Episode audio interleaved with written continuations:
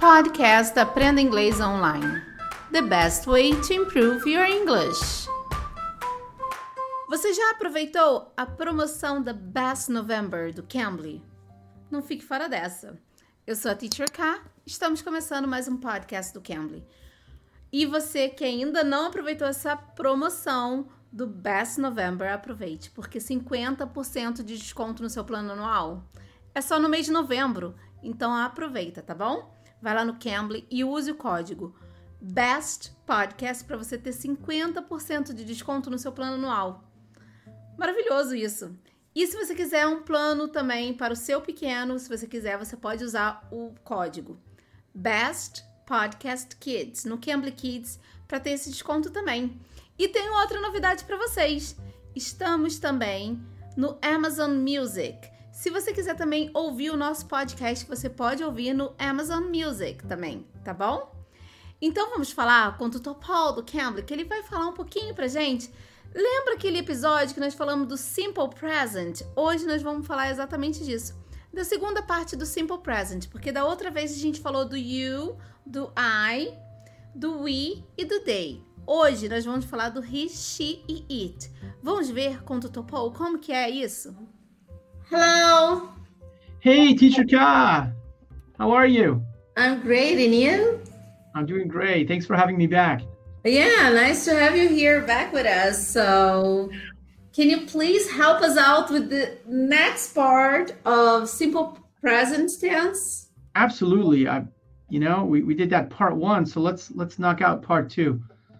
All right. So last time we were talking about simple present and we said, right, we said that simple present was used to describe actions that are habitual, habitual actions, or a state that's in the present, present states, right? And we talked about I and you and we and they.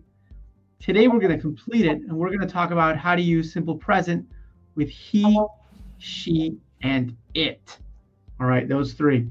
So let's look at some habitual actions, right? He plays football, right? Not right now. He plays football maybe every uh, Monday and Wednesday. She studies English. Not right now, right? It's just a habitual action. So maybe she studies English at night or every morning or every day. Who knows? But it's habitual, right? Also for states, it has, let's suppose I'm talking about not a person, not a boy or a girl. I'm talking about my phone, right? Which is new. And it has, even though it's kind of beat up, it has two cameras, one and two, right? So it has two cameras, right? Or he lives in Spain. Let's see how this works out. Como falamos no episódio anterior, o simple present é usado para falar de rotinas, de coisas que fazemos com frequências, de verdades universais, de coisas, de ações habituais. Okay. So just like before, teacher Kyle, I'm going to explain it to them first, the affirmative, the positive sentences, right? And we can say he, she, and it plus the verb, but here we have to change the verb, right? Usually we just add an S, but there are some special cases. Like, for example, play becomes plays, live becomes lives. But for example, study, which ends with a Y, right? There we have to change the Y to an I and add ES. So there are some verbs where we will have to add ES. Okay. I have a question. Sure.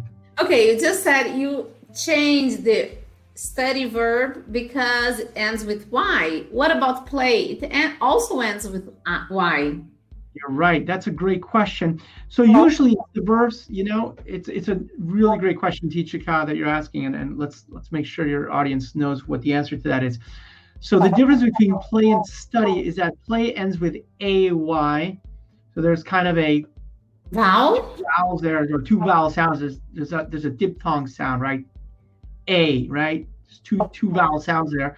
Whereas in study, it's a consonant and a Y. Study party. So right? every time every time we do have a consonant before y, we drop it out, the y out, and add i e s. Is it? That's correct. Yes. When it's consonant plus Y, we replace the Y with an I, and then we add ES. Okay, good. And that's the special case there. Então vamos lá. Todas as vezes que o verbo estiver na afirmativa, para a terceira pessoa do singular, para he, she e it, a gente vai acrescentar s depois do verbo.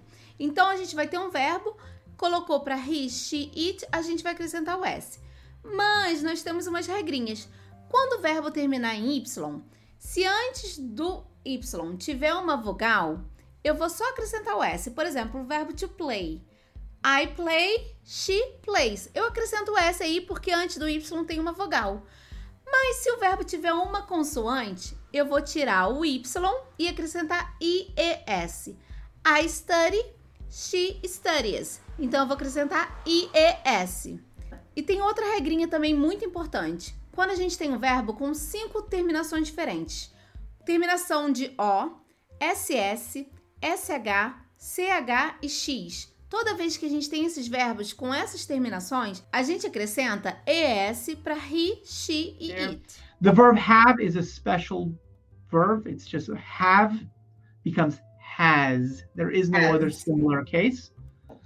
And the rest of the verb, the verb live, becomes lives with an S. Work becomes works. Talk, like what we're doing right now, becomes talks.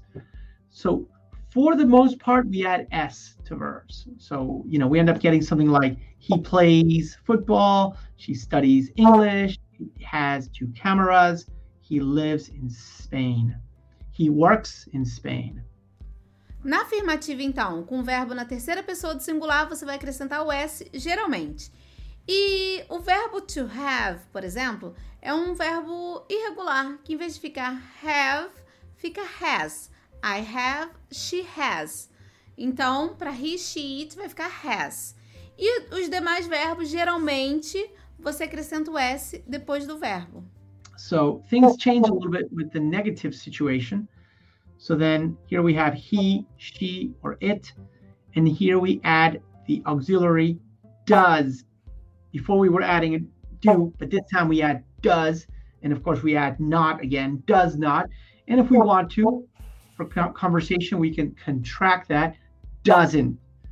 So he, she, it doesn't, and then the base form of the verb. We're back to the base form. A common mistake is to put the one with the S here. Do not do that. So it's doesn't play, doesn't study, doesn't have. He doesn't play football. She doesn't study English. It doesn't have two cameras he doesn't live in Spain. So be careful with the main verb there. We want to keep it in the base form. We're actually conjugating the auxiliary there. Quando você for fazer a negativa, você tem que usar um auxiliar do verbo, que o auxiliar do verbo para a terceira pessoa, para he, she e it, é o does. Você vai usar o does mais o not, que vai ficar o does not.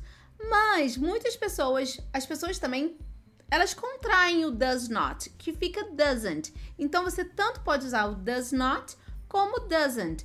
She does not work here. She doesn't work here. Então, gente, uma coisa também bem legal para vocês prestarem atenção, que toda vez que você for usar o auxiliar do verbo, o verbo fica na forma infinitiva sem o to. Então não tem s nada disso o verbo fica na forma natural dele, fica na forma infinitiva sem o to. Então você vai usar she doesn't work. Doesn't work. Não tem S, não tem nada. Toda vez que você usar auxiliar do verbo, você não coloca mais nada no verbo principal. Right? And the same thing happens with the negative. We're conjugating the auxiliary. Right? In simple present, the auxiliary is do or does. And here, just like before, the auxiliary, when we create a question, is the first thing that we have to put. So it's the auxiliary does, he, oh. she, it, play, study, have, whatever the verb is that we're using in the base form. So we get, does he play football? Does she study English? Does it have two cameras? Does he live in Spain? E você, para fazer pergunta, vai precisar do auxiliar do verbo também, o does. Para he, she, it. Então você vai usar o does. Se você quiser falar, ela fala, does she speak English? Ela fala inglês? Does she speak English? Então você vai usar o does, depois você vai usar a pessoa e aí sim, depois o verbo na forma infinitiva sem o to. Does she speak? Does she work? Does she go? Sempre assim. Usa o auxiliar, depois o verbo fica na forma infinitiva sem o to. And that basically, Teacher Ka, brings us to the end of the second part of Simple Present. Well, I hope it helped. Thanks a lot. For sure. It was really helpful, for sure. Thanks. Thank you. Bye bye. Take care. See you all. Bye bye. Yeah. Essa foi a nossa aula com o tutor Paul do Cambly. Se você gostou, deixe seu like também. Se quiser compartilhar nosso podcast, pode compartilhar. Estamos em todas as plataformas de podcast. Estamos também na Amazon Music. Então não se esqueça que você pode escutar nosso podcast na Amazon Music também, tá bom? E aproveitem que estamos em novembro com Best November, a melhor promoção do ano do Cambly. Então, com 50% de desconto no seu plano anual, não tem igual. Até rimei, né? Não tem igual.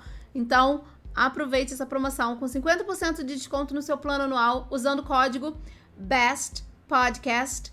E se você quiser para o seu filho, vai lá no Cambly Kids e você usa Best Podcast Kids, tá bom? Eu sou a Teacher K. Espero vocês aqui no próximo episódio. Bye, guys. Take care. You can. You can.